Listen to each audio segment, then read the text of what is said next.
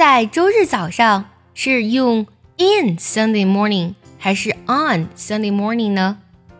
今天卡卡老师教你一个诀窍，让你立即区分介词 in、on 还有 at 在表示时间上的不同。首先，我们来看 in，in 中呢有一个字母 i，如果我把这个 i 横过来，是不是像一条线呢？这一条线，我们就知道它表示的是一段时间，所以 in 后面呢，我们就要加一段时间。比如在早上，早上呢就是一段时间了，我们用 in the morning。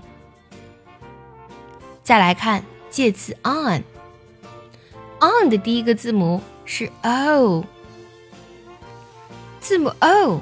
看起来像太阳，我们就可以联想太阳东升西落，代表的就是一天，所以 on 后面跟的就是一天啦。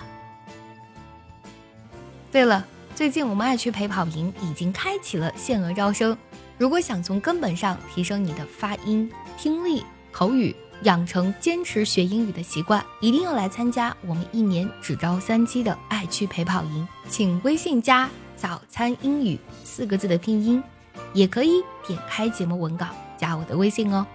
在周日，周日是一天，所以用介词 on。